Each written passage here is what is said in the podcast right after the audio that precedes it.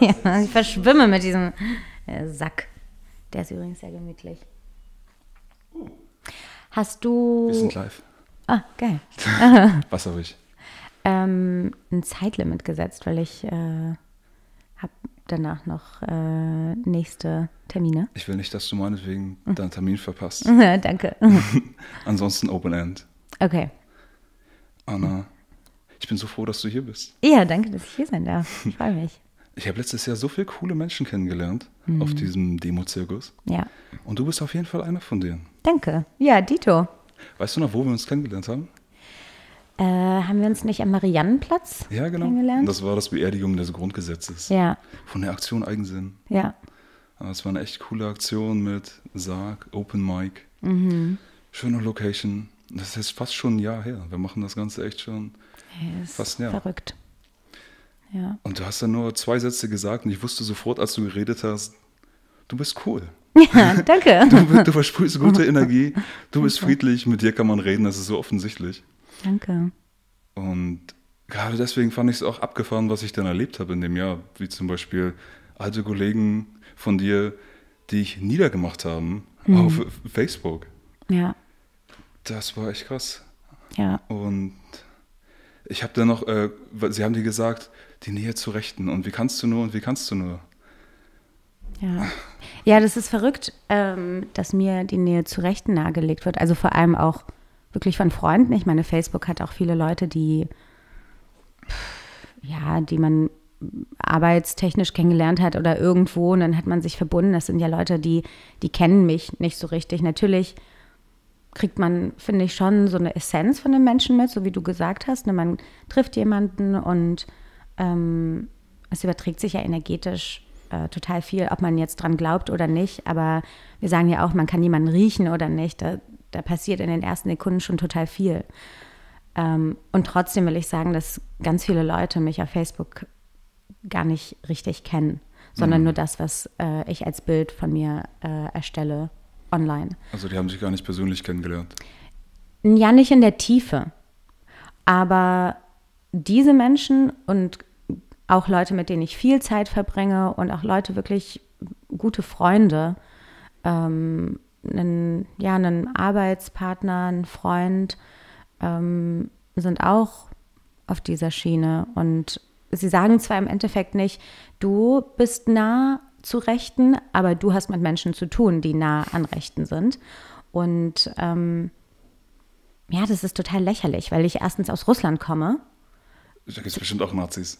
Da gibt es auch Nazis, aber ähm, wenn du jüdische Vorfahren hast, dann fängst du wahrscheinlich nicht so viel mit Nazis ab. Okay, ist ein Argument. Ne? Aber ich verstehe es trotzdem nicht, selbst wenn die Leute dich nicht so gut kennen oder wenn sie dich mal gesehen haben. Man merkt, finde ich einfach, man kann mit dir reden und statt irgendwie gleich zu kommen und sagen, du hängst mit Rechten, kann man dich doch fragen, hey, wie erlebst du das alles? Was siehst du da? Oder was geht denn dir vor? Irgendwelche Fragen stellen, statt sofort dieses, du bist äh, hier total falsch und ich mache jetzt zu, weil das geht gar nicht, wenn du nicht jetzt sofort damit aufhörst. Ja, ja.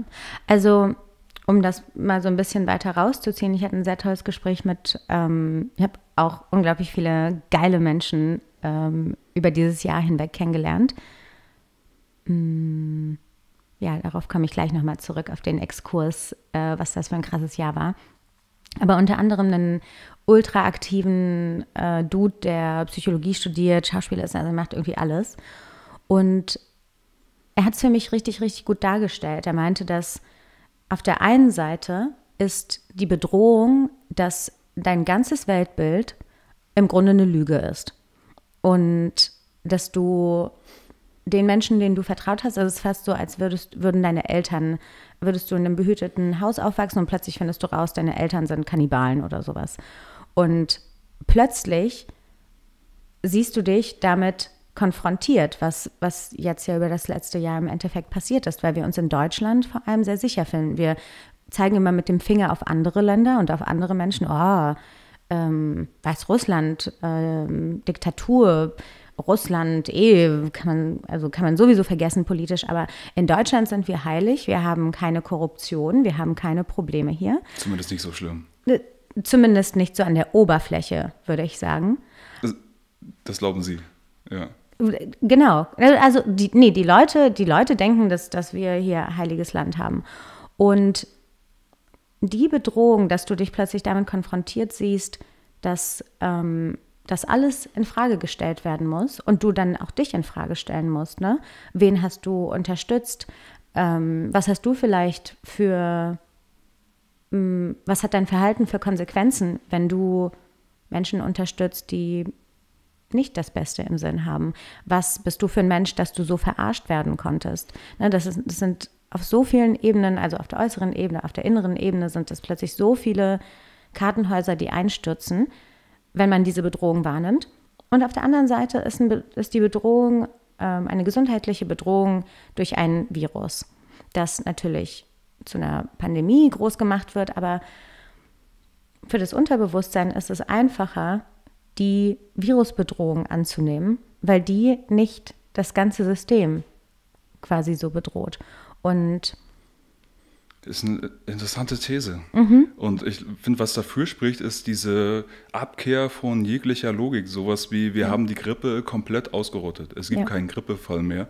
Ja. Dank der Maßnahmen und Lockdown. Und das kann man noch nicht ernsthaft glauben. Das ist wie so eine Verlautbarung aus Nordkorea. Es gibt hier keine Knappheit, allen geht's super.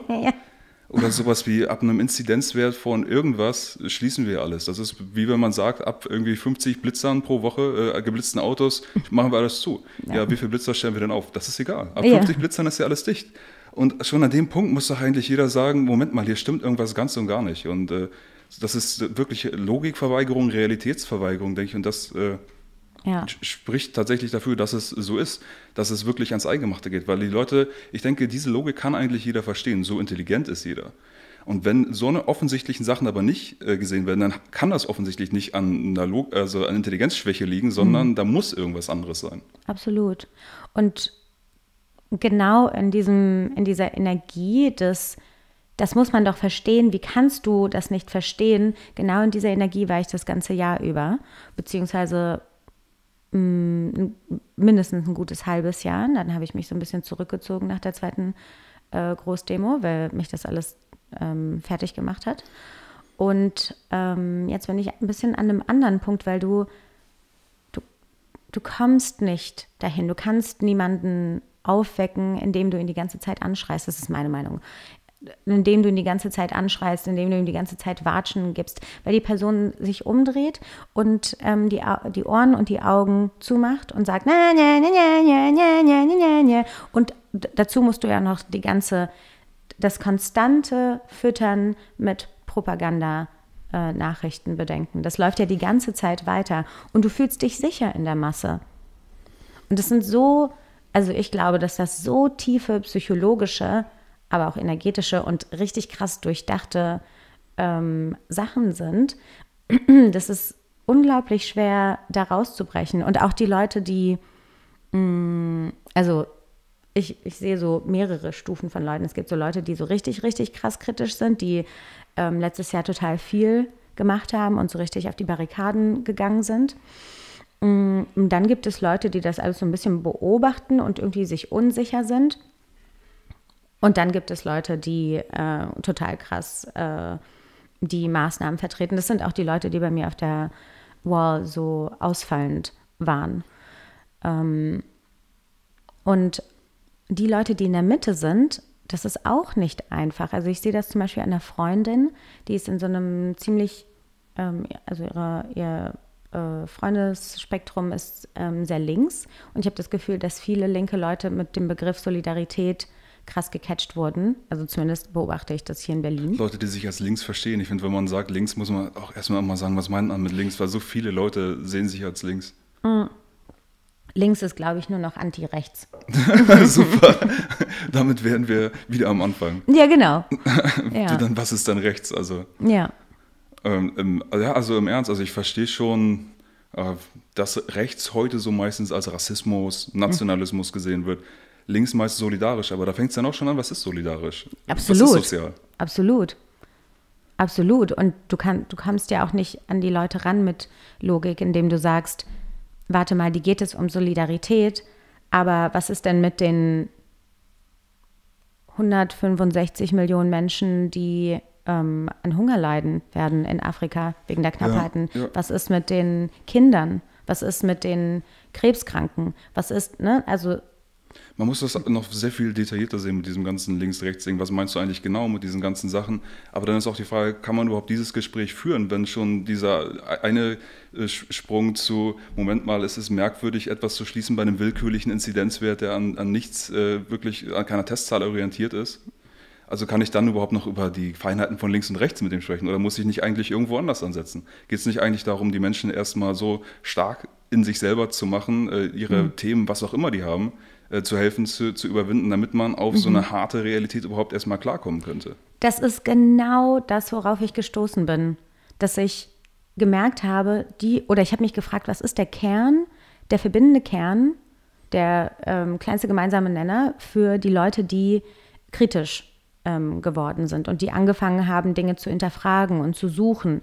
Natürlich gibt es eh schon eine Community, die schon lange kritisch ist, aber was, was hat die Leute zusammengebracht, die jetzt durch ähm, die Corona-Krise aufgewacht sind?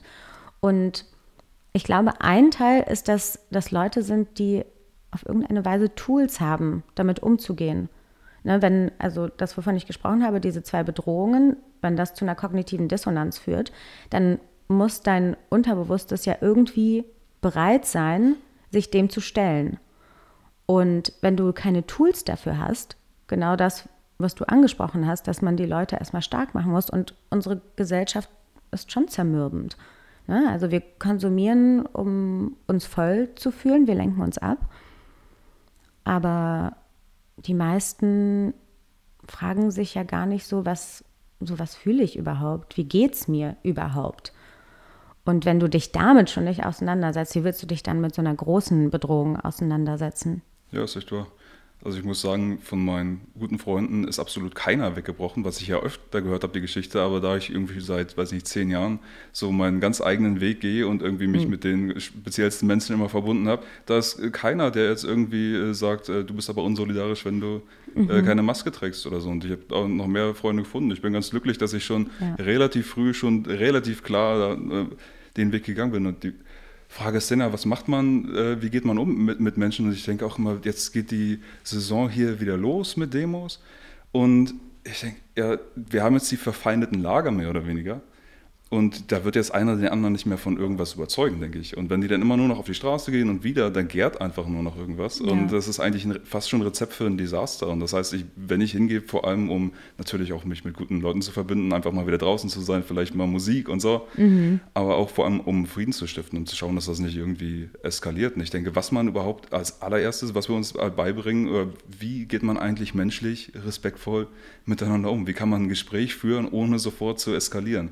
Und das ist äh, der Hauptpunkt, nicht irgendjemand vom PCR sonst was zu überzeugen oder äh, irgendwas anderes. Ja. Ich glaube, ich meine, ich bin da jetzt noch nicht so mega gut drin, weil ich auch jedes Mal, wenn ich über dieses Thema rede, merke ich so, da kocht es in mir hoch. Aber ich glaube, an sich ist Fragen stellen immer gut, dass die Person selber drauf kommt. Das ist, knüpft auch daran, was ich gesagt habe, du wirst meiner Meinung nach niemanden überzeugen, indem du die Person anschreist. Deswegen weiß ich auch nicht genau, wie viel die Demos noch bringen werden, wenn es nicht ähm, Demos sind, die ähm, neues Publikum ziehen. Wenn es die alten Demos sind, die das alte Publikum ziehen, dann wird das, das, das wird medial weiter zermürbt und ähm, dann kommt, kommen noch mehr äh, Demo und Gegendemo zusammen und dann bringt das meiner Meinung nach nichts. Ähm, aber ja, wenn neue, neue Bewegungen entstehen, wenn man da im Hintergrund irgendwie helfen kann, dass das noch nicht irgendwie medial geframed ist, da sehe ich Hoffnung drin. Ich sehe ja auch Hoffnung darin, dass, dass es Menschen irgendwann auch reicht. Hm. Ne? Dass, dass manche Menschen auch merken, okay, ähm, wir haben jetzt, ich habe jetzt meinen, meinen Laden verloren, ähm, meine, meine Eltern sind tief äh, depressiv äh, mein Kind hat nervöse Zuckungen.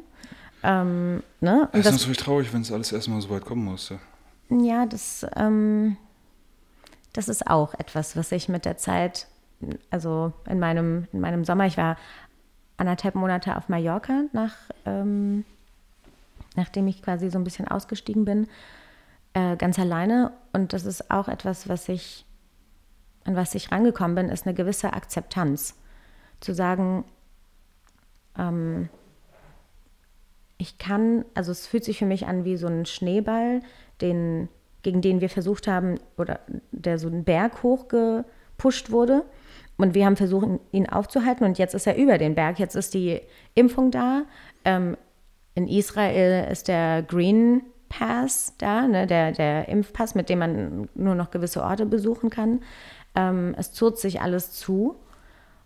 Aber das können wir nicht mehr aufhalten. Und Tatsächlich. Ich denke auch, das findet jetzt alles statt. Also das ja. Äh, wird kommen, diese ganze Welt. Und ich denke, die einzige Hoffnung ist tatsächlich, dass sich genug Leute finden, die sagen, wir bauen andere Strukturen. Genau, genau. Und das ist, ähm, da, da, kommen zwei Sachen, die du gesagt hast, für mich zusammen. Einerseits, also für mich hat das sehr, sehr viel mit Selbstarbeit und auch energetischer Arbeit zu tun gehabt, dass ich ähm, immer wieder mich zurückhole und sage, das ist das, was du wählst und auf einer energetischen Ebene oder spirituellen Ebene, das ist das, was deine Seele wählt. Deine Seele hat sich entschlossen oder du hast dich entschlossen, dem zu glauben, um diese Erfahrung zu machen. Und das ist, das ist der freie Wille. Und das ähm, ist ja im Endeffekt auch das, wofür wir kämpfen. Das ist der freie Wille, für den wir uns auch entscheiden. Ne? Wir, wir kämpfen auf einer freien, auf einer sehr materiellen Ebene dafür, unseren freien Willen in Bezug auf die Impfung, aufs Reisen, ähm, mit Menschensein durchzusetzen. Aber auf einer etwas höheren Ebene geht es halt auch darum, ähm, um den freien Willen der, ja, der, der Seele. Für manche ist das äh, ein bisschen zu abgehoben, aber des, des Individuums und diese Erfahrung zu machen. Und natürlich möchte ich so viele Menschen wie möglich retten. Ich möchte, dass es so vielen Menschen wie möglich gut geht. Aber wenn eine Person beschließt, in der Angst zu sein, dann muss ich das auch irgendwo respektieren. Und es geht darum, dass Menschen ihre eigenen Entscheidungen treffen und dann auch die Konsequenzen davon selbst äh, erfahren ja. dürfen. Ja, und das hilft mir wiederum dann wieder so ein bisschen zu machen, okay, das ist nicht meine Entscheidung und ich lebe, ich, ich, ah, das ist die Quintessenz, zu der ich gekommen bin. Ähm, Grenzen sind nur in unserem Kopf. Alles, alles ist möglich auf dieser Welt. Das, was wir sehen und hören und wahrnehmen, das ist ein Bruchteil. Und ähm, es, alles ist möglich. Und ich lasse mich nicht begrenzen. Und wenn hm. sich jemand begrenzen lassen möchte und seine acht Monate zu Hause sitzen möchte, dann ist das seine Entscheidung. Und ich, wir werden nicht alle retten können, sondern es, es wir lernen als Menschheit leider oft auch erst aus, ähm, aus Sachen, in, aus Momenten, in denen wir alles erstmal kaputt machen. Wie, wie bist du auf die Sache gekommen mit den Grenzen? Was war so der Punkt, wo du sagst, dass es gibt äh, keine Grenzen? Mm. Also erstmal war ja das Eingrenzen durch die Corona-Beschränkungen ähm, ganz klar. Mm dass sich also so ein sehr, sehr materiell manifestiertes, wir dürfen nicht mehr aus dem Haus gehen.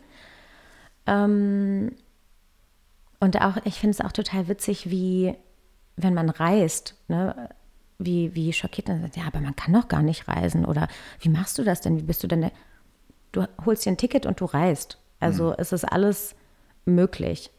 Und oder fährst irgendwo hin in Deutschland, ne, die Züge fahren ist, wir sind noch nicht in, in einem komplett eingestellten hm. äh, No, no Movement ähm, Ort. Oh ja, und um, um mit dem Ganzen umzugehen, habe ich meine spirituelle, energetische Arbeit um, nochmal um einiges äh, vertieft. Und dann habe ich gemerkt, also, es ist, also, also, wenn dir so viele Grenzen aufoktroyiert werden von außen und ständig alles nur noch mehr, dass du quasi dich innerlich umpolst und in die komplett entgegengesetzte Energie reingehst und sagst, es gibt für mich äh, keine Grenzen, um irgendwie klarzukommen mit diesem ganzen Verrückten, was auf einmal auf dich einprasselt in, an Begrenzung. Mhm. Was heißt innerlich umpolst? Also es ist das Ergebnis meiner meiner Tools, ne, dieser Tools und der Selbstarbeit gewesen. Ähm, es ist kein Protestverhalten. Es ist kein, ich gehe jetzt genau in das Gegenteil, sondern es ist ein eingegrenzt werden, dann damit arbeiten und dann, für mich ist das immer wie in so einem Raum stehen und du siehst überhaupt, der Raum hat keine Türen, keine Fenster, gar nichts. Und plötzlich merkst du, wow, hier sind super viele Türen. Und dann hast du die Möglichkeit, ähm, in alle diese Türen und Fenster reinzugehen und dich frei zu bewegen. Und das ist kein, ich gehe jetzt in die Gegenwehr, sondern es ist ein Arbeiten an sich und äh, Orte im Kopf eröffnen. Und dann kann man plötzlich mit Dingen viel äh, besser umgehen. Okay, indem du die Grenzen in dir selbst auflöst und dann. Ja, ja indem ich dann nicht mehr drauf höre, was für Grenzen mir von außen gesetzt werden. Und das bedeutet natürlich nicht, dass ich äh, rausgehen würde und irgendwen mit einer Axt erschlagen würde. Ne, das also ähm, meine, mein Wert ist ja natürlich trotzdem die, äh, das Mitgefühl, die Liebe, Verbundenheit. Ne, dann, dann brauche ich brauche keine ich brauche niemanden, der mir sagt, was ich machen darf und was ich nicht machen darf, wenn ich aus der Verbundenheit und Liebe handle. Ja, die Frage ist nur, wie lange kann man das äh, noch machen? Weil die, was einem gerade aufgezwungen wird, ist ja irgendwie totalitär. Wir können das alles nur besiegen, wenn wirklich alle mitmachen. Und wenn du nicht mitmachst, dann äh, musst du halt Repressalien äh, befürchten. Und ich finde, wenn man das mhm. zu Ende denkt, kommen wir auf den Punkt von, du hast gar kein Existenzrecht, wenn du nicht mitmachst. Also man wird hier geboren, man kommt aus seiner Mutter, man ist da, aber darf ich mich dann frei bewegen und arbeiten? Also die neue Idee ist doch eigentlich nicht, es sei denn, du bist irgendwann mal geimpft oder trägst eine Maske. Ansonsten schön, dass du da bist, aber eigentlich darfst du gar nicht hier sein. Ja, das ist so ein bisschen die Horrorvision. Absolut, da gebe ich dir vollkommen recht. Ähm, aber das ist auch so ein dualistisches Denken. Ne? Also entweder wir sind wir, wir stellen, äh, wir lehnen uns alle auf und alle machen mit oder wir gehen alle zusammen im totalitären System unter. Und was ist, wenn es da noch andere Möglichkeiten ja, gibt? Ja, Warum denk, muss man immer in die absolute Gegenhaltung gehen? Ja, ja ich denke, diese absolute Auflehnung, dass man irgendwie alle umkehrt oder das System umkehrt, das ist einfach, das findet nicht statt. Das wird nicht sein. Das Einzige, was echt, äh, was man realistisch, denke ich, machen kann, sind diese alternativen Strukturen. Ich frage ja. mich immer jetzt, äh, was zum Beispiel habe ich gehört von BitNation, mhm. die so ähnlich wie Bitcoin äh, eine äh, Verwaltung sozusagen, die die Protokolle dafür äh, aufziehen wollen. Mhm. Und die werben dann da, damit, das gibt es schon seit ein paar Jahren, so mhm. man kann hier auch Eheschließungen machen oder dann gibt es Gerichtssprüche hier, wobei der Richter kommt ja auch nicht aus der Luft, also der, irgendjemand muss diesen Spruch machen, also so wie ich mhm. das verstehe, ist vor allem ein Protokoll für die Dinge, die man in einem Staat äh, protokollieren würde. Mhm. Und da könntest du, bräuchtest du auch kein Territorium. Du müsstest ja nicht sagen, in Berlin oder sonst wo mhm. sind alle, sondern das kann ja dezentral. Die Leute können äh, untereinander leben und auch sogar verschiedene, sag ich mal, Rechtsprechung oder äh, Bit-Nation-Formen da, da haben. Das ist auch nur eine Sache von, von vielen, wie man dezentral organisieren könnte. Ja, ja. Es gibt unglaublich viele Sachen.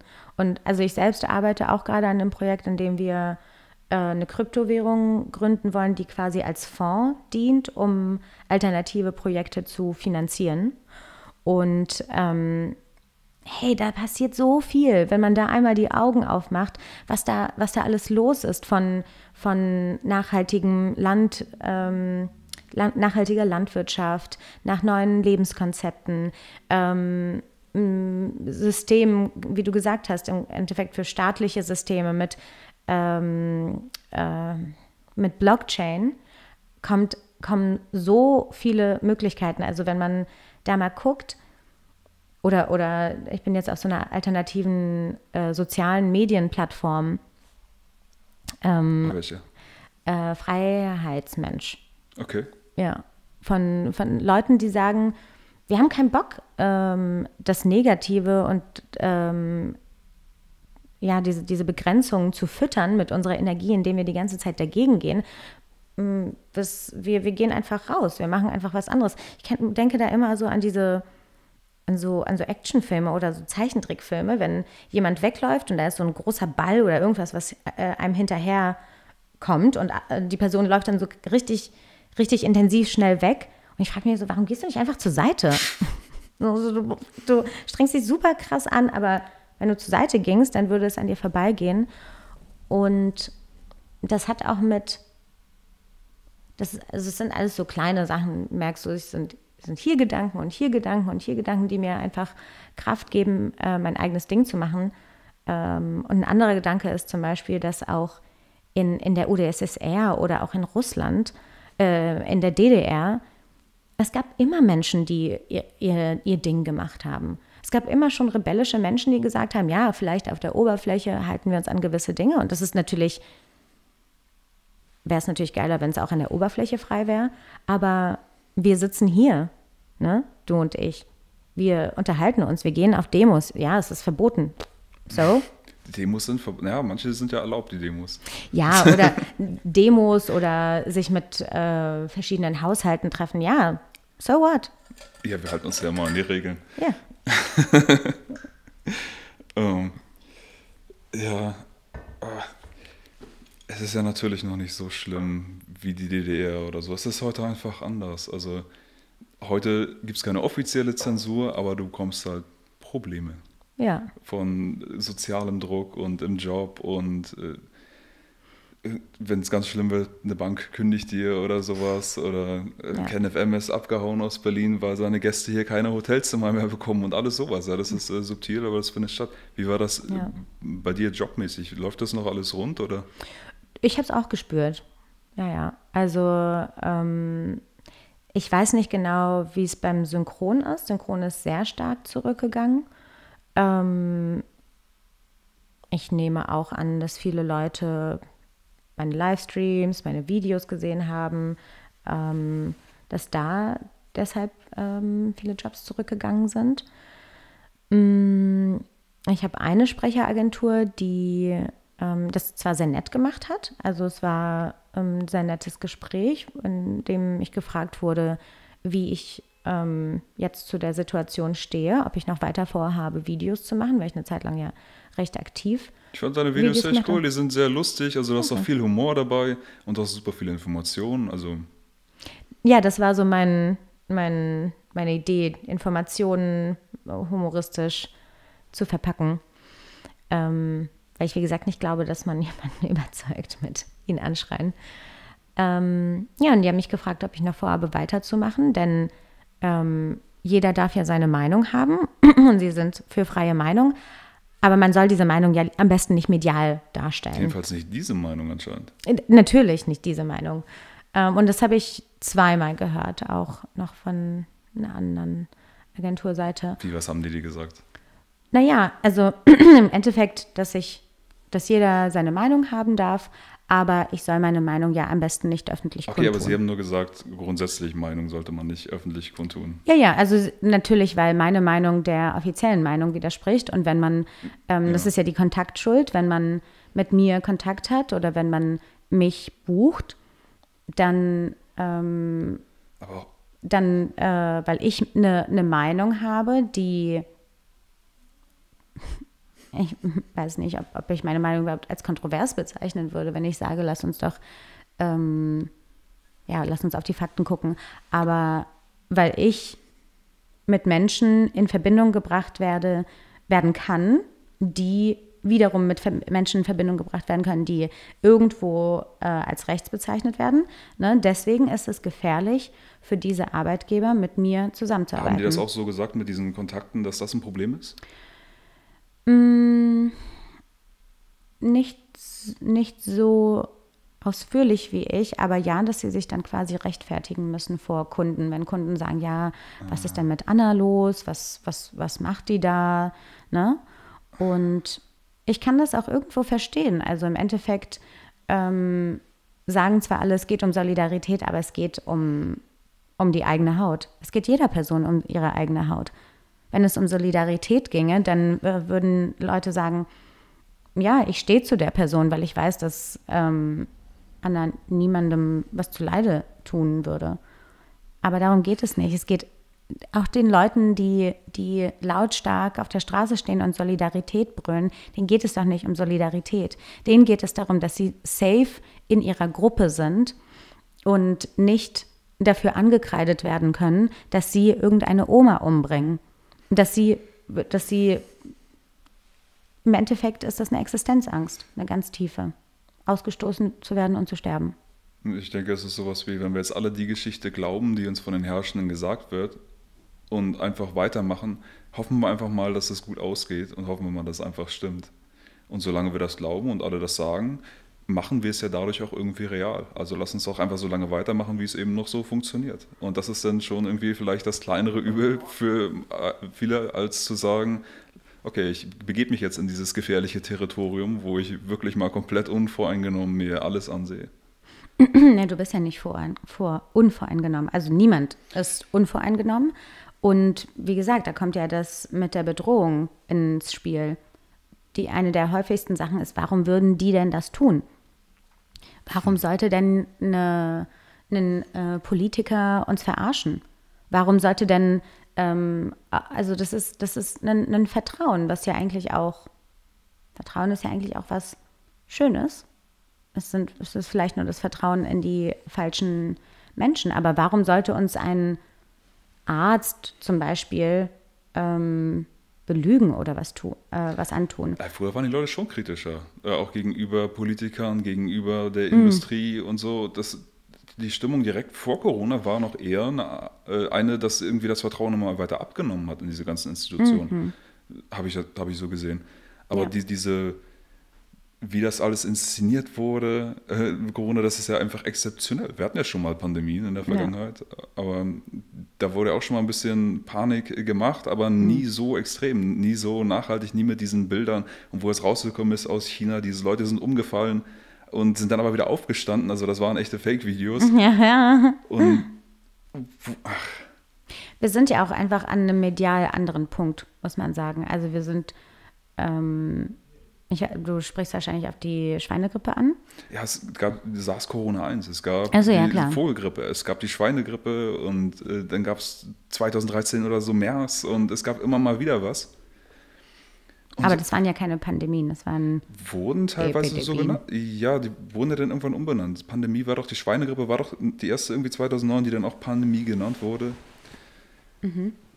Und das Abgefahrene ist, es hat sogar Leute gegeben, die haben konkret vor diesem Szenario gewarnt jetzt. Und das sind natürlich auch aus dieser Verschwörungstheoretiker-Szene, werden so genannt, aber sind einfach nur Researcher. Ich weiß nicht, ob ja. du von John Rappaport mal gehört hast. Nee, noch nicht. Super abgefahren. Ich habe erst noch überlegt, ob ich ihn in mein Buch mit aufnehmen soll, weil, mhm. aber ich dachte, okay, diese Warnung, die er gemacht hat vor einem Pandemie-Totalitarismus, ist zu krass, wird sowieso nicht passieren. Wenn es passiert, würden die Leute checken, dass es äh, irgendwie zu krass ist. Aber er hat früher auch für den Mainstream geschrieben, in den USA und Deutschland, auch für Stern und so, und hat mm. 1988 sein erstes, sagen wir, alternatives Buch war AIDS Incorporated. Mm. Und da hat er beschrieben, okay, es gibt AIDS, es gibt HIV. HIV kann AIDS auslösen, also es gibt auch noch viele andere Sachen, die AIDS auslösen können. Mm. Und Luc Montagnier zum Beispiel, der Entdecker von AIDS, sagt es auch. Mm. Und er sagt auch, dass die, äh, Leute in Afrika, die HIV haben, das auch wieder loswerden können mit äh, richtiger Ernährung, dass das eigentlich ein Unterernährungsproblem ist. Oder Carrie Mullis, der den PCR-Test erfunden äh, sagt das auch. Also es gibt da schon viele Punkte und ich habe mich erst überlegt, ob ich das noch ins Buch mit aufnehmen sollte, aber ich dachte, sobald du über AIDS sprichst, sagen die Leute, er ist ein AIDS-Leugner und dann hört dir sowieso gar keiner mehr zu. Und jetzt im Nachhinein denke ich mir, scheiße, das hätte ich mal reinnehmen sollen, weil das wäre eigentlich, dann kann man Mittlerweile sieht man es. Jetzt ist es vielleicht mhm. auch an der Zeit, äh, dies Fass aufzumachen. Das war sowas wie die Urlüge der Virologie und hat dann äh, im Laufe der Jahre andere Pandemien und diese ganzen Vogelgrippe, Schweinegrippe Sachen begleitet. Und er meint, wenn hier irgendwann Totalitarismus kommt, dann über diese Schiene, weil die Ärzte scheinen über jeden Zweifel haben, denen vertraut man. Und das hat es einfach in der Form noch nicht gegeben, diesen Totalitarismus. Also wenn er jetzt wie mhm. Hitler kommt, dann siehst du es, aber wenn es so kommt, merkst du es nicht. Diese ganzen Systeme wurden korrumpiert, diese ganze Impf-, äh, Pharma, Lobby, WHO und so weiter. Und das ist das, ist das Vehikel, durch das es kommt. Also es gibt mhm. Leute, die haben präzise davor gewarnt. Und er ist noch nicht mal der Einzige. Ja, ja. Ähm, also erstens, äh, dann hast du einen super Grund, dein weiteres, das nächste Buch zu schreiben. und ähm, ja, über AIDS habe ich auch... Ähm, also ich habe mich da noch nicht tief hineinbegeben, aber ich habe da auch schon solche Informationen aufgenommen, dass, ähm, das nicht so ist, wie das dargestellt wird. Im Endeffekt bin ich jetzt an den Punkt gekommen, an dem ich ähm, ganz, ganz demütig sage, okay, ich weiß eigentlich nichts. Ich weiß nicht, äh, ich, alles, was ich von den Mainstream-Medien höre, muss ich erstmal hinterfragen, muss ich erstmal hinstellen, okay, das ist etwas, was mir jemand verkaufen will, aber auch in den alternativen Medien ist ja auch sehr viel Bullshit. Ähm, dann weißt du auch nicht, ob irgendwelche alternativen Medien nicht auch wieder irgendwie unterwandert oder was weiß ich ist. Ne? Also das ist im Endeffekt da, wo wir vor ein paar Minuten waren, ist, dass wir an einem anderen Punkt sind. Wir haben so viele Informationen. Wir haben so viele Medien. Wir sind die ganze Zeit umgeben von Sachen, ob wir Musik hören, ob wir Podcasts hören, Nachrichten, alternative Nachrichten, hm, auch Zeitungen, Fernsehen, Instagram, TikTok, ähm, Influencer. Ne? Es gibt so viele Sachen und hm, das ist auch etwas, wozu, womit es für mich angefangen hat also mein Erwachen in Corona und das, wo ich glaube auch, wo wir im Endeffekt, wo ich auch den Weg sehe, ist ähm, zurück zu uns und zurück zu unserer Intuition. Das hört sich immer alles so äh, ultra abgehoben, äh, spiri-mäßig an. Ähm, ist es auch. und ich weiß, wie das klingt, aber es ist einfach so wahr. Es ist so wahr, wenn man das einmal gespürt hat. Also ich weiß noch, wie der erste Lockdown anfing und eine Freundin war bei mir, wir haben einen Film geguckt und es war alles so, uh, ganz verboten und uh, böse, böse, wow, ganz, ganz krass, was hier los ist, sowas haben wir noch nie erlebt. Und ich meinte dann zu ihr, hey, ich finde das total krass, also uns wird hier gesagt, dass, äh, dass die Welt im Endeffekt ähm, zusammenbricht, aber ich habe davon persönlich gar keine Erfahrung. Ich, hab, ich, ich als Mensch habe das, habe keinen Referenzpunkt. Aber die Bilder aus Bergamo. Genau, Genau. Und das war, das war einfach mein Bauchgefühl. Und ich weiß noch, wie ich, ich habe es wirklich ähm, mit äh, Nazi-Deutschland verglichen. Meinte so, das ist total krass. Plötzlich sagt dir irgendwer von irgendwo, dass das und das böse ist und dass du dich so und so verhalten sollst. Und das war wirklich meine allererste Referenz, ohne dass ich mich mit irgendwelchen kritischen Informationen oder so auseinandergesetzt habe. Und sie hat mich halt angekommen, also ja, das geht gar nicht, wie kannst du das damit vergleichen und so weiter. Und das war so meine erste Erfahrung zu merken, so, oh, krass, ich sage hier etwas und dann wird das gleich so fertig gemacht. Ja. Aber das war, damit fing es an. So für mich, es war meine, mein Bauchgefühl. Ja, ja. Leute wurden ja auch äh, krass getriggert. Ich meine, mit diesen ganzen Bildern nachher hat man auch gesehen, okay, diese Meldungen, dass Krankenhäuser überlastet sind, gab es früher schon immer, dass diese Militärlastwagen da kamen. Das war, hatte auch andere Gründe irgendwie. Die haben die Leichen irgendwie in, in Leichensäcke. Es gab eine neue Regelung, dass die alle eingeschweißt werden mussten, die Säcke und das Schweißgeräte waren noch nicht da. Das heißt, die wurden erstmal lange gefroren und dann haben sie auch extra mit Militärlastern, sieht natürlich auch eindrucksvoller aus und so. Ja, und das ist halt medial. Aber davon hast du keine Erfahrung. Wo hast du in dem, in dem einen Jahr wirklich, wirklich Leichen auf der Straße gesehen. Ne? Also ich meine, denk, ich denke jetzt sowas wie, wie ähm, die Pest. Ja. Ne? So das. Sie sagen ja, dank des Lockdowns ist das Präventionsparadox, weil wir alle zu Hause geblieben sind. Ja, dann da frage ich mich dann auch immer so, und was ist dann zum Beispiel mit, gut, Schweden ist ja absolut verbrannt, über Schweden kann man nicht reden, aber South Dakota ist zum Beispiel Dachte ein super ich auch dran, ja. Beispiel. Die haben gar nichts geschlossen, überhaupt nichts und irgendwie geht es genauso weiter. Und jetzt hat auch gerade die CDC in den USA eine, eine Studie rausgegeben, wo sie die Counties verglichen haben, mit und ohne Maskenpflicht. Irgendwie mehr als 3000 Counties, mehr als 2000 haben Maskenpflicht und mhm. in denen, wo Maskenpflicht ist, hat sich die Infektionsrate und so weiter, die sie gemessen haben, 1,32 Prozent langsamer verbreitet. Also im Grunde ist Ach, da gar kein Unterschied. Was natürlich auch schon das Netzwerk evidenzbasierte Medizin letztes Jahr gesagt hat, im weiß nicht, September, Oktober, als sie ihren Bericht rausgebracht haben, sie Maskenpflicht macht gar keinen Unterschied. Ich glaube auch, dass also Netzwerk evidenzbasierte Medizin hat ja von Anfang an, von Anfang an waren da äh, kritische Sachen. Ich weiß noch, ich habe relativ früh da auch schon ähm, äh, kritische Sachen gelesen, aber ja, das, das ist wie so ein Marktschreier. Der, der am lautesten schreit, das kommt dann äh, bei den Leuten an. Und ja. weil es halt die ganze Zeit wiederholt wird. Ja. Ja, diese die Informationen auf einen einprasseln und die Panikmache ist echt zu heftig. Äh, die, die Herangehensweise, die du beschrieben hast mit Intuition, ich denke, das ist äh, genau der Punkt. Meine Kumpels äh, Bernhard Reicher äh, mhm. und Rudolf Stark äh, machen auch einen Podcast, Reicher und Stark. Sie äh, sind Magier. Mhm. Und sie vergleich, vergleichen das mit einem Trip, auf dem mhm. wir jetzt hier irgendwie alle sind. Und jeder sieht jetzt so viele Sachen auf einmal und unser äh, Job ist jetzt nicht äh, im Detail zu beschreiben und ich sehe das und das, sondern äh, wenn du es kannst, irgendwie sei Tripsitter für die anderen. Hilf erstmal den Leuten irgendwie klarzukommen. Ja, ja, ja, genau. Genau. Ähm, und das ist halt die Frage, wie. Ne? Also, wie.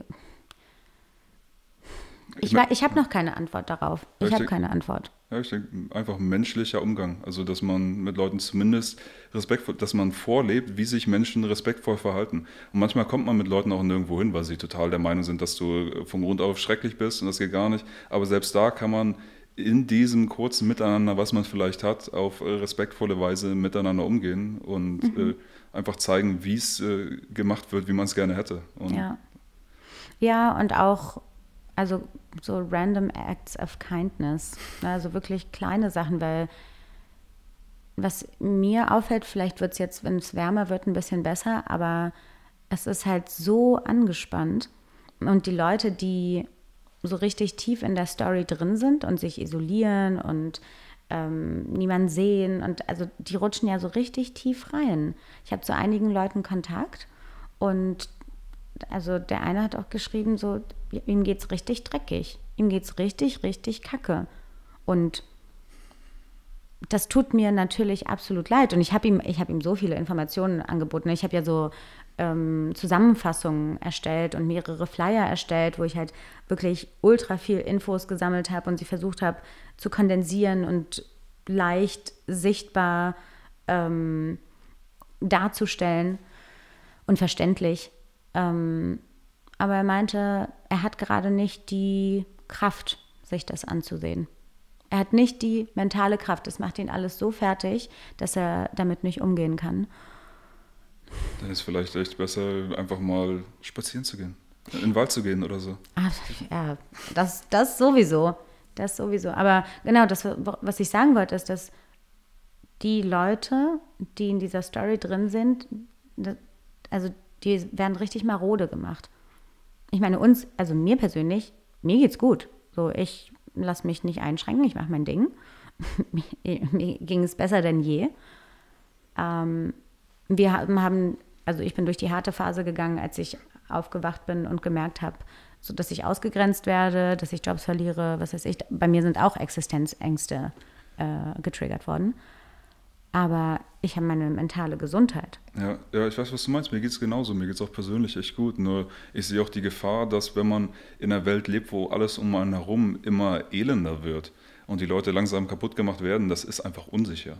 Da, da passieren Leute, verzweifelte Leute tun verzweifelte Dinge und ja. dann äh, oder es ist auch noch sowas am Horizont, wie es könnte Nahrungsmittelengpässe geben, weil die mhm. Lieferketten, unter, also es sind so viele verschiedene Dinge, wie hier diese ganze gesellschaftliche Struktur noch weiter zusammenbrechen könnte und ja, es ist, es ist heikel. Das ist aber auch wieder ein Grund, noch mehr zu sagen, lass uns jetzt äh, was anderes irgendwie aufbauen, denn du kannst dich nicht auf die Systeme verlassen, die da mhm. sind. Und wenn die jetzt hier so eine Fake-Katastrophe machen, ist äh, nicht auszuschließen, dass die nächsten Katastrophen kommen, egal ob fake oder nicht. Ich meine, äh, Klaus Schwab redet jetzt auch von irgendwie, was war das, Cyber-Outages äh, oder so, dass ja, ja. das Internet nicht funktioniert und dann, oder irgendwie Elektrizität, Elektrizität. nicht funktioniert. Mhm.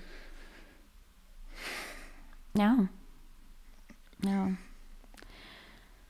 Also ich sehe auch viele, die jetzt aufs Land gehen. Ich finde das auch ein cooler Trend grundsätzlich. Ja, ich auch.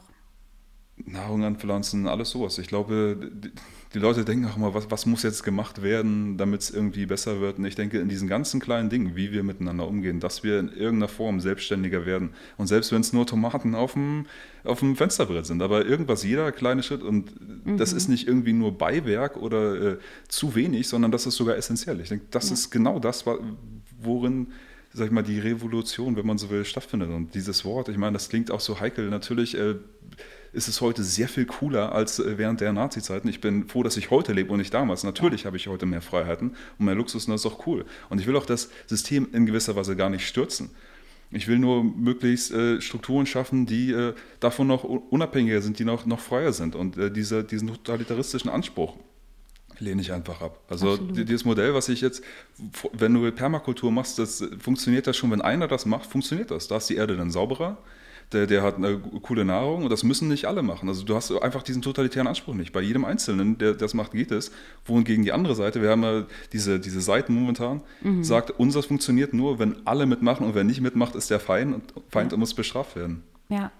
Ja, ich gebe dir da vollkommen recht. Und ich glaube, dass es eben nicht funktioniert, indem man immer rumschreit und sagt, ihr macht das falsch, ihr macht das falsch, sondern dass man raustritt und sagt, okay, ich bin jetzt vielleicht alleine oder nur mit drei Leuten, aber ich gehe aufs Land und ich fange mein, meinen kleinen Permagarten an. Ich informiere mich über, über neue Dörfer und, und äh, nachhaltige Landwirtschaft und ne, also und das ist, glaube ich, dann auch die Magie. Das zieht dann wiederum andere Leute an. Dann musst du niemanden schütteln und aufwecken, sondern du lebst dann halt einfach so gut und mit so einem Beispiel gehst du dann voran, dass es dann zu dir kommt. Ja, ja, denke ich auch.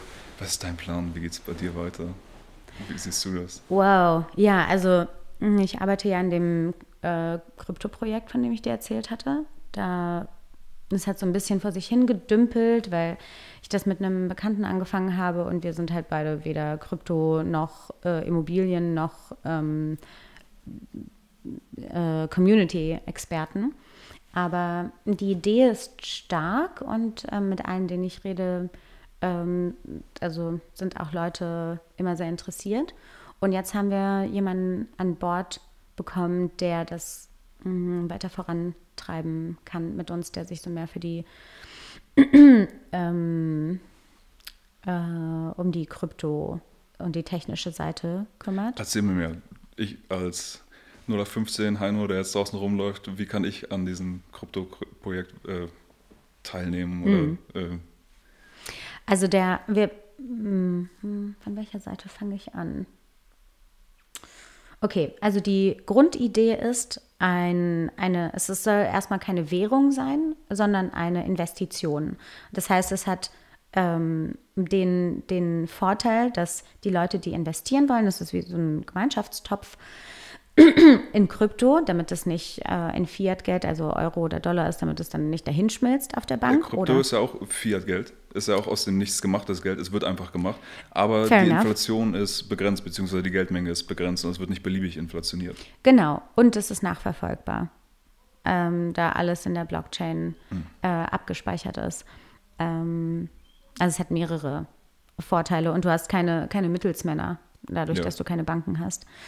Ähm, genau. Ähm, die Leute, die investieren wollen, das, da war die Idee, dass man den Leuten eine Möglichkeit gibt, ihren, ihren Vermögen in etwas anzulegen, was halt nicht plötzlich verschwinden kann. Also wir beide wissen ja, dass Konten von unliebsamen Menschen ähm, oder Organisationen, Rubicon zum Beispiel, ähm, bei Spendenaufrufen einfach geschlossen wurden einfach geschlossen wurden. Das, wenn man, wenn man, das muss man sich mal auf der Zunge zergehen lassen. In Deutschland. Ja, die wirtschaftliche Lebensgrundlage möglichst zerstören. Also du darfst noch leben, aber du darfst eigentlich nicht mehr arbeiten oder Geld haben oder verdienen oder so. die hatten, die hatten eine Spendenaktion gemacht. Die hatten eine Spendenaktion, ich weiß nicht mehr, wofür es war. Hm, ich glaube, Jens ähm, Wernicke wollte klagen.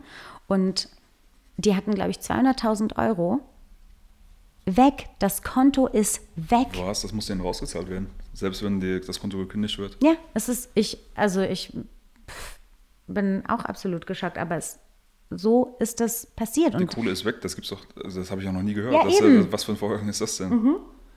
Mhm. Krass. Und ähm, naja, auf jeden Fall, äh, das, wenn man das überhaupt so ansprechen. Also ich habe das auch Leuten erzählt, in der ich in der Community war. Ich habe denen das gepitcht und die waren auch so, ja, aber wie kann das sein? Auf welcher rechtlichen Grundlage? Ja, auf welcher rechtlichen Grundlage sind wir gerade in diesen ganzen Maßnahmen? Ne? Also es geht uns nicht Kohle? in die Köpfe. Hat die Bank oder? I don't know. Abgefahren, muss ja. ich unbedingt mal ansehen. Ja, das ist auch schon länger her. Ich weiß auch nicht, ob die das irgendwie eingeklagt haben danach oder so, aber ich weiß auf jeden Fall, dass, ähm, keine Ahnung, das war im Sommer irgendwann hatte ich einen Artikel gelesen, dass die eine Spendenaktion gemacht haben. Also direkt vom Rubicon den Artikel und das ist dann plötzlich einfach weg war, das Krass, Konto. dass ich da nicht von gehört habe. Ich habe gehört, Markus Heinz wurde sein Konto, glaube ich, gekündigt. Aber Ja. der wurde, das bezahlt man halt vorher aus. Man sagt dann, Ja, ja. wir wollen nicht mehr mit ihm zusammenarbeiten und in den nächsten, weiß nicht, zwei Wochen bitte. Ja, das habe ich auch gesehen. Das war vor kurzem. Aber das vom Rubicon, das ist schon länger her. Ähm, naja, aber das, die Möglichkeit besteht halt immer, ne? Also vor allem, ja, also wenn wir keinen Zugriff drauf haben und äh, beim Krypto ist es halt anders, ne? Es ist halt dezentral, das kann dir so nicht weggenommen werden. Und mh, das heißt, es soll eine Win-Situation sein für die Anleger und gleichzeitig soll aus dem Geld, das da gesammelt wird, ähm, sollen alternative Projekte finanziert werden, Communities, intergenerative Projekte. Also ich habe ähm, von einem Zusammenlegung eines Altersheims und äh, Waisenhauses in Kanada gelesen. Und das ist so inspirierend. Also das, das ähm, hat beiden, beiden Seiten unglaublich gut getan. Und das, sowas, Ich sowas habe auch mal von sowas total. gelesen, da haben sie den Kindergarten und Altenheim und dann haben sie noch Genau. Mhm. einen Garten und Tiere gehabt. Und sie haben gemerkt, die alten Leute haben auf einmal viel weniger Pillen und so weiter gebraucht und waren auf einmal viel lebendiger. Mhm. Und dann wurde das Ganze nachher gecancelt, weil Gesundheitsamt sagt, das geht aber so nicht äh, mit den äh, Keimen von, weiß nicht, den Kindern oder den Tieren oder Ja. sonst was. Es ist natürlich sicherer, wenn die Leute einfach in ihren Zimmern bleiben. Punkt. Ja, steril und alleine. Ja. Ja, also mit den legalen und dem, den, äh, mit den legalen Aspekten habe ich mich noch nicht auseinandergesetzt. Natürlich sind das alles noch so träumerische Visionen, die irgendwo hier oben sind, aber ähm, im Endeffekt ist das Ziel, dass irgendwann Projekte uns ansprechen und ähm, wir dann ja diese Projekte mit aufbauen können. Im Idealfall wirklich Land erwerben und ähm, Immobilien erwerben, damit es halt nicht weggenommen werden kann, damit es Privatbesitz äh, ist, obwohl ähm, ich auch klar sagen muss, dass wenn, wenn im, unterm Dach äh, dieser Kryptowährung, Euthalia, wir haben bereits einen Namen, das ist schon mal was, ähm, Was heißt Euthalia? äh, es ist griechisch und bedeutet well blooming, also Oh. schön blühend. Schön. Ja. Und Klingt ein bisschen wie Thaler. Vitala? Ja, Thalia, Eutalia. Ah, ja, stimmt, ja, die, die Euthaler. Ja, das ist witzig, da habe ich noch gar nicht dran gedacht. Ähm, genau, und dass die Krypto-Community aber nicht äh, das Sagen hat über die Projekte, sondern die Projekte unabhängig laufen. Okay, äh, also ich kann mir das so vorstellen, ich äh, kaufe mir jetzt ähm, die nach Marktpreis eine bestimmte Einheit dieser Kryptowährung und äh, 10% oder was gehen dann an irgendwie ein Gremium, das beschließt, wir machen damit was auch immer oder ähm, Also es muss auf jeden Fall ein, ein Team aufgebaut werden von unserer Seite, dass wir halt gucken, ähm, kann ist ein Projekt nachhaltig, kann es, von, kann es alleine laufen, ähm, können wir auch Wissen mit reingeben, wie die Leute ihr Projekt nochmal besser aufbauen können. Also das ist nochmal das dritte Standbein, dass es quasi einen Wissenspool um Euthalia geben soll. Wir bauen jetzt gerade einen Kryptokurs, weil gerade viele Leute angezogen werden sollen, die sich noch nicht mit Kryptowährungen auskennen. Ähm, aber auch einen, einen Wissenspool an, ähm, ja, an Sachen wie, wie kann, können wir unsere Böden aufwerten. Ähm, fahre jetzt nächstes Wochenende auf ein Vielleicht sollte ich das nicht sagen. Ich äh, setze mich nächstes Wochenende mit ähm, ja, so Sachen wie dem mm, Aufbau von Communities auseinander und äh, lerne da ganz viel. Ähm, genau, und für dich ist es erstmal eine Investition. Also als, wenn du in, was weiß ich, in, in Wertpapiere investierst, dann ähm, zahlst du mit denen ja auch nicht, sondern es ist eine Investition und dann kannst du was zurückbekommen, beziehungsweise es kann eine Steigerung erleben.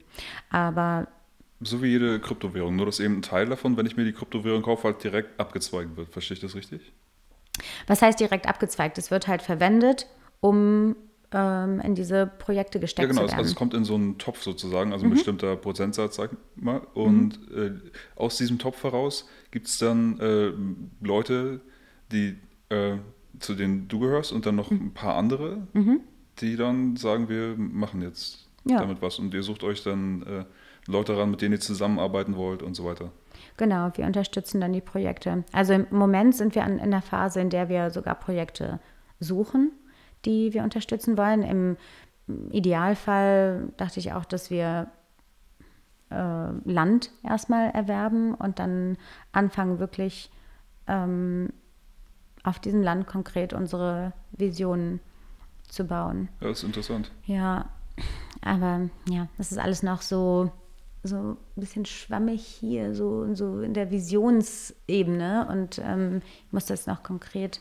Es gab ja schon mal verschiedene Regionalwährungen, die Leute schon mal ausprobiert haben Mhm. und äh, zu einem gewissen Grad wurde das ja alles schon genutzt. Also ich finde jede, jede Idee, jeder Vorschuss dahin ist erstmal interessant, weil das ja alles noch irgendwie neu ist und wir Mhm. versuchen das zu bauen und es ist auch Learning by Doing irgendwie. Ja, ja, absolut. Und das ist auch das, was ich meine, wenn du da anfängst, da reinzugehen. Ey, es gibt so viele coole Sachen.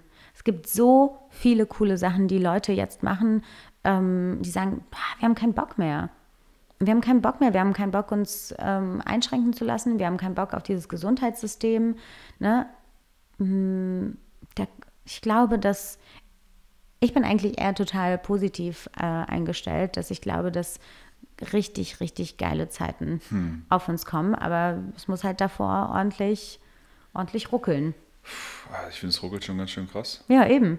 Äh, Ja, ich, sehe auch diesen, diesen epischen Zweikampf dieser, dieser komplett unterschiedlichen Ideologien, dieses äh, zentralistische, komplett durchgeplante, komplett autoritäre und dieses andere, eben genau das Gegenteil davon, dezentralisieren, Selbstermächtigung, jedem Menschen helfen, selber irgendwie ganzheitlich äh, stärker zu werden. Und ja, das ist, das findet jetzt gerade statt. Also die, diese Archetypen sind gerade irgendwie äh, hier am Start. Und ja, ist spannend. Mal sehen, mal sehen, was draus wird. Also es ist schon Ja. abgefahren. Aber ich bin jetzt 35, inshallah kommen noch ein paar Jahre dazu so und ich habe keine Lust in einer Welt zu leben, wo ich tatsächlich mich nur bewegen darf, wo, wenn ich hier einen Impfpass habe oder so, das ist einfach keine Option. Und Ja. natürlich äh, werde ich dann außerhalb dieses, äh, wenn das so sein sollte, leben als irgendwie Abtrünniger oder was und dann schauen, was draus wird am Ende. Es ist irgendwie, hätte ich jetzt alles nicht gedacht, dass das so schnell kommt, aber anscheinend sind wir da, ja. Ja. Ja. Und mir gibt es aber Hoffnung zu sagen, okay, es ist kacke, aber dann werde ich halt Optionen finden und Alternativen. Und es gibt Länder, in denen man Alternativen leben kann. Oder Orte, in denen man Alternativen leben kann. Oder vielleicht baue ich selber so einen Ort auf. Denkst du da speziell an irgendwelche Länder oder Orte? Weil irgendwie sehe ich gerade das nicht unbedingt. Also ich sehe jetzt einige Staaten in, in den USA, wie du sagst, aber da ist ja auch noch viel anderes im Argen. Und äh, es ist ja nicht so, dass man vor Corona da keine anderen Probleme hatte vor den Lockdowns. Ja. Mm, Ja, ich weiß auch nicht. Also grundsätzlich äh, die Tendenz so aufs Land zu gehen, ich denke, es ist eh hilfreich, wenn man unabhängiger werden will und tatsächlich auch äh, näher an der Natur zu leben und wenn man kann, was anzupflanzen und möglichst irgendwie mit coolen Leuten um einen herum. Ich weiß nicht, ich bin nicht so der Gemeinschaftstyp, der jetzt auf Leute angewiesen sein muss, die ständig in einer Hütte leben oder sowas, alle zusammen, aber dass man einfach coole Leute um sich herum hat ähm, äh, in der Nachbarschaft, sag ich mal. Ja. Aber mal sehen, also ich bin jetzt auch erstmal wieder nach Berlin gekommen. Ich war letztes Jahr in Leipzig und als der Lockdown angefangen hat, dachte ich mir, okay, das ist zu krass, wenn jetzt hier alles verelendet und die Leute verzweifelt werden. Ich will nicht, dass hier alles scheiße wird. Also will ich jetzt hierher kommen, um hier Frieden zu stiften, weil ich gerade persönlich in einer Situation bin, in einer Phase vielleicht meines Lebens, wo ich da auch keinen Anhang habe oder sowas und noch äh, das tun kann, dass ich auch gerade hier dann vielleicht noch Frieden stiften kann, wo es für andere vielleicht schon passender ist, auch aus der Stadt abzuhauen. Also da muss, denke ich, auch jeder seinen eigenen Weg sehen. Aber grundsätzlich habe ich dieses Ziel, dass ich irgendwann mal aufs Land will, auch, auch noch da. Ist auch mega schön. Also deine, dein, deine Motivation und Intention zu kommen und Frieden zu stiften. Das ist richtig schön. Ohne das ist irgendwie alles äh, scheiße, oder? Ja, mm, absolut. Und ich denke, wenn man bei sich anfängt, ne, dass du mit dir in Frieden bist, mm, ja, kleine Sachen, Butterfly-Effekt, ne? dass du schon einer Person auf dem Fahrrad, dass du eine Person anlächelst. So, ich genieße das momentan so sehr und dann ein Lächeln zurückzubekommen oder wurde von so einer Rewe-Verkäuferin richtig angegrantelt, ähm, mehrfach. Und ich habe mich entschuldigt und, und, und war einfach nett. Also es hat, ich hatte auch extrem gute Laune und sie hat es nicht geschafft, meine gute Laune zu dimmen. Aber das sind schon Impulse, die ich glaube, größer sind als das, was wir uns vorstellen ja, können. das sind wieder diese subtilen kleinen Dinge. Also stell dir vor, irgendwie jemand ist gereizt und genervt und dann von den anderen, die haben dann auch alles was Grießcremiges und dann hört man vielleicht was und versteht das vielleicht falsch und ist auf einmal sauer und dann fängt man und so eskalieren kleine Dinge. Mhm. Wohingegen, wenn du es schaffst, dann so einem Menschen zu begegnen mhm. und irgendwie dem äh, Menschlichkeit irgendwie zu vermitteln und dann kommt er von dem Trip runter und dann äh, finden andere Sachen nicht statt und es kommt gar nicht zu dieser Eskalation. Ich denke wie, zum Beispiel so was wie die George Floyd-Szene Szene oder so. Mhm. das passiert auch nur, wenn die Leute schon zu, zu sehr äh, neben der Spur sind. Also das ist absolut tragisch, aber wenn irgendwie du den Leuten auf menschliche Weise begegnen kannst, dann werden sie vielleicht, würde es nicht zu solchen Dingen kommen. Und das sind dann, wenn du das äh, äh machst mhm. und diese Menschlichkeit verbreitest, da, da, wird keiner darüber berichten, das ist nicht in den Medien irgendwie, das ist jetzt, oh, Anna hat das und das gemacht. Aber das ist, findet trotzdem statt und das ist echt und das ist sogar essentiell. Ja, absolut und auch im kleinen Kreis zusammenkommen und sich stärken, ne? das, sind, das ist so nährend für uns.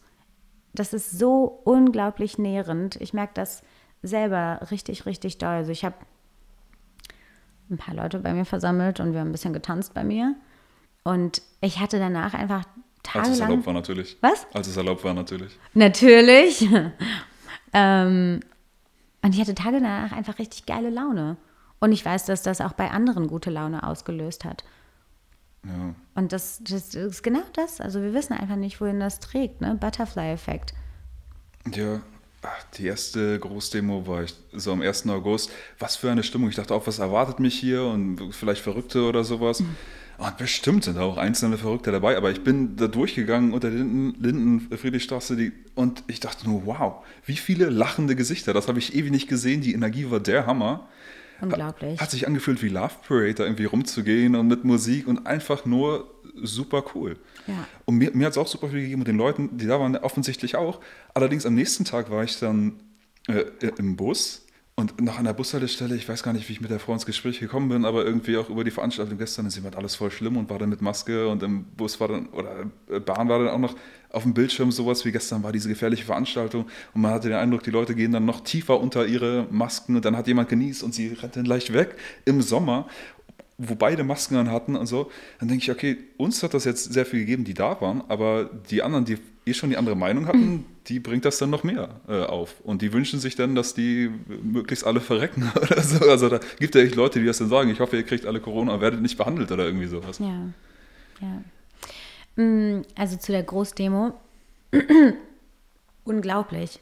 ich war ja ähm, äh, auf dem Wagen ähm, bei der Freedom Parade und Captain Future und ich habe halt diese Massen gesehen. Also ich werde niemals, glaube ich, dieses Bild aus dem Kopf verlieren, wie wir um die Ecke gebogen sind am Rosi und da diese Mengen an Menschen und alle strahlen und alle rufen und das ist eine Energie, ey, sowas habe ich, glaube ich, wirklich noch nie erlebt. Noch nie. Und ähm, jetzt wieder um meinen Spiri, mein, mein Spiri-Touch mit reinzubringen. Ähm, es gibt ähm, Messungen von der Erdfrequenz und an dem Tag ähm, ist es richtig, richtig krass. Oh, wow, wo nach oben man das? Gegangen. Das will ich sehen. Ähm, muss ich meine Bekannte fragen. Also ich habe auf jeden Fall auch Messungen schon gesehen für so Gruppenmeditation. Erdfrequenz, okay, was, was ist? Also unsere Erdfrequenz ist bei ungefähr 8 Hertz, ist also die Schumann-Frequenz, genau. Ich weiß nicht, ob ich den, weißt du, die Leute sagen immer, die Schumann-Frequenz steigt und so. So wie ich die Schumann-Frequenz verstehe, ist das die Geschwindigkeit irgendwie von Licht innerhalb der Ionosphäre. Und solange sich die Lichtgeschwindigkeit nicht ändert oder die Ionosphäre in ihrer Größe nicht ändert, bleibt die Schumann-Frequenz auch gleich. Also dass irgendwie sich Energien verändern und so feinstofflich kann ich schon irgendwie nachvollziehen. Also mhm. nehme nehm ich auch äh, wahr. Mhm. Aber ich denke mal, wenn die Leute Schumann-Frequenz sagen, so wie ich das verstehe, ist das eine relativ unveränderliche Größe, die einfach nur abhängig ist von Lichtgeschwindigkeit und Ionosphäre. Ich weiß nicht, was die Ionosphäre ist und ich ähm, kenne zwar Aussagen, dass die Schumann-Frequenz steigt, aber darauf ist es nicht unbedingt bezogen. Ich weiß nicht, ob die, also ich will damit nicht sagen, dass es ähm, einen, einen Anstieg, äh, eine, eine Anhebung der Schumann-Frequenz allgemein gab, sondern dass es an dem Tag quasi einen Anstieg von Frequenzen gab. Ja, und das kann ich dir, ja. also das, äh, da bin ich 100% von überzeugt, weil einfach so viel Freude und so viel Liebe in der Luft war. Und das sind einfach hören, wir hören schwingende Frequenzen. Wir haben leider keinen Faktenchecker hier. Der ja, schade. Aber schade. wir können das hinterher ähm, kommentieren oder so, dann, dann einen Link äh, zustellen. Ja. Ja, es gibt so viele Sachen, die man noch messen kann irgendwie. Ähm, und das kann schon sein, irgendwie Sonnenaktivität. Manche schauen immer da drauf. Oder mhm. äh, es, es, gibt verschiedene Sachen, die man messen könnte. Also ich wäre jetzt echt neugierig, worauf sich das bezieht. Mhm. Also ich habe auf jeden Fall Messungen für, wie gesagt, so Gruppen, so, so worldwide ähm, Meditations gesehen. Und ich ähm, habe das damit einfach jetzt in Verbindung gebracht, das stimmt, aber dass ich das nicht äh, 100% nachgeprüft habe. Aber wie gesagt, für mich ist das, mh, mm, für, für, mich steht, st ich stelle das nicht in Frage, weil ich halt mit Energien und Frequenzen arbeite. Und ähm, ich meine, ich finde es offensichtlich, dass es den Leuten einfach Kraft gibt, dass da eine krasse Energie ist. Das kann man irgendwie, wenn du irgendwie noch irgendwie wenigstens halbwegs Mensch bist, das kannst du nicht leugnen. Das erlebt jeder, der, ja. der da ist. Ja. Und das ist halt das Ding, die Leute, die Angst haben davor, die waren ja nicht da. Hm. Die waren ja nicht in, dieser, in diesem Meer von, von Glück und Freude. Das war ja wie so ein, so, so ein Rausbrechen. Ja, ne? ich, ja, ich denke aber auch, dass manche Leute hätten echt Angst haben können, wenn du jetzt sehr dich identifizierst mit gewissen anderen äh, Dogmen und du auf einmal da bist, wo Leute keine Masken tragen und wo die äh, lachen, obwohl du denkst, wir haben hier die Mörderpandemie und du darfst gar nicht, dann äh, denke ich auch schon, wie eine Person das nicht so erleben könnte, sondern auch krasse Angst oder Panik entwickeln könnte. Das, das fände ich super spannend ähm, als Test, also dass das wirklich mal hm. zu, zu, weil jetzt sind das theoretische ähm, Konstrukte, die wir hier aufbauen. Ich weiß es nicht. Es könnte auch sein, dass eine Person zwar in ihrer Angst ist, aber von, diesem, von dieser Welle der, der Lebensfreude einfach mitgerissen wird. Ja, I don't know. Hängt wahrscheinlich auch davon ab, wie tief die Person drin ist in ihrer Angst. Ja, könnte man vielleicht sowas messen wie Hautwiderstand oder Herzfrequenz. Wie verändert sich das, wenn eine Person dann dabei ist? Ist ja. das eher auf Entspannung oder dass man sich wohlfühlt, äh, lässt das darauf schließen oder ja. was anderes. Man, ja, wäre ein interessanter Test, ein interessantes ja. Experiment. Ja. Es sind so viele, also das war ja voll.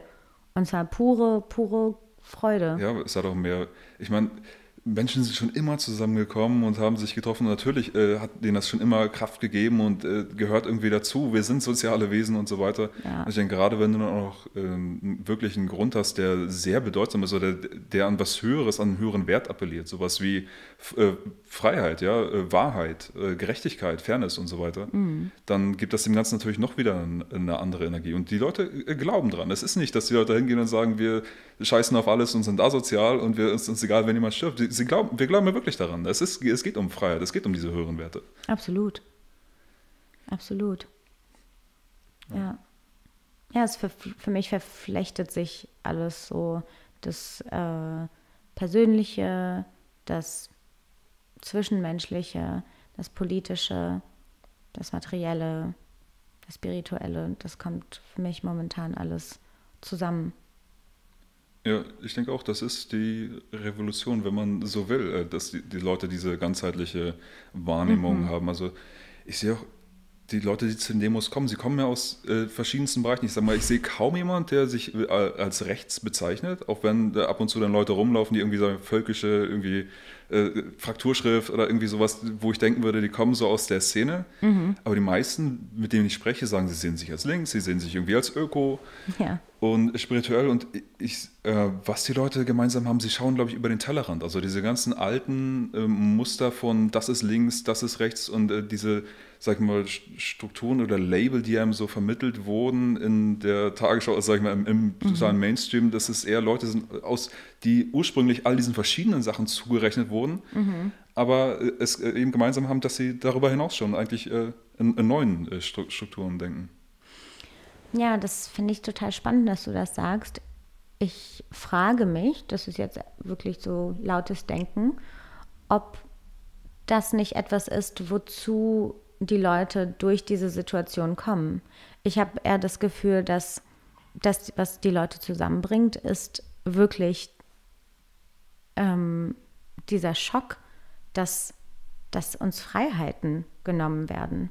Ne, dass das Einstehen oder vielleicht auch der, das Einstehen für Gerechtigkeit, ähm, ich habe das Gefühl, dass das die Leute zusammenbringt und dass das wiederum als Ergebnis viele Barrieren ähm, runterfallen lässt, weil äh, ich auch Leute kennengelernt habe, die sich so ganz klassisch schon seit immer links ähm, als links bezeichnen und dann äh, medial plötzlich wirklich abgebildet wurden und äh, als Nazis betitelt wurden. Du ja auch. Rechter Querkopf, wenn ich bitten darf. oh Gott, es tut mir leid.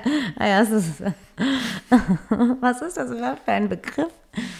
Und ich glaube, dass das auch für viele Menschen plötzlich so ein, so ein Aufwachen ist, so, oh wow, ich habe ja auch in diesen Kategorien gedacht und merke jetzt aber, dass wenn ich als Rechter bezeichnet werde und mich mein ganzes Leben wirklich politisch links engagiert habe, dann muss ich vielleicht auch ein paar Kategorien hinterfragen. Also ich würde nicht unbedingt sagen, dass äh, die Leute, die ähm, auf den Demos sind oder insgesamt kritisch sind, dass das basismäßig unbedingt immer ähm, alles keine unkategorische Freidenker sind, sondern wir werden dazu gerade auch gemacht. Das ist eine Schule, durch hm. die wir durchgehen gerade. Ja, ja, tatsächlich. Aber es ist die größte Bewegung dieser Art, denke ich, die es bisher irgendwie gegeben hat. Also ich war bei Occupy 2011 und ich muss sagen, heute sind viel, viel mehr Leute auf der Straße und die haben auch viel mehr Hintergrundwissen. Also trotz allem, trotz des ganzen Dämonisierung und so, sind es ist einfach mal die größte äh, alternative Gegenkultur, die es irgendwie jemals irgendwo oder seit langer, langer Zeit zumindest irgendwie gegeben hat. Ich weiß nicht, ich war 68 oder so nicht dabei, aber ja. zumindest das Größte, was ich bisher irgendwie erlebt habe. Ja. Siehst du? Siehst du? Das ist krass. Das ist eine richtig fette Möglichkeit. Ja. Ja. Mal sehen. Oh, ja. So. Oh, noch irgendwas für Quatschen an. Weiß ich nicht, wie spät haben wir es denn überhaupt? Das ist jetzt 20 vor 1. Hm. Also wenn dann nur kurz ein Thema anreißen. Mir fällt gar nichts mehr ein. Also du redest größtenteils über, ja, nö, warum, warum jetzt auf Teufel komm raussuchen, das ist doch ein schönes Anna. Ende gewesen. Anna, war sehr nice mit dir zu reden. Danke, Dito.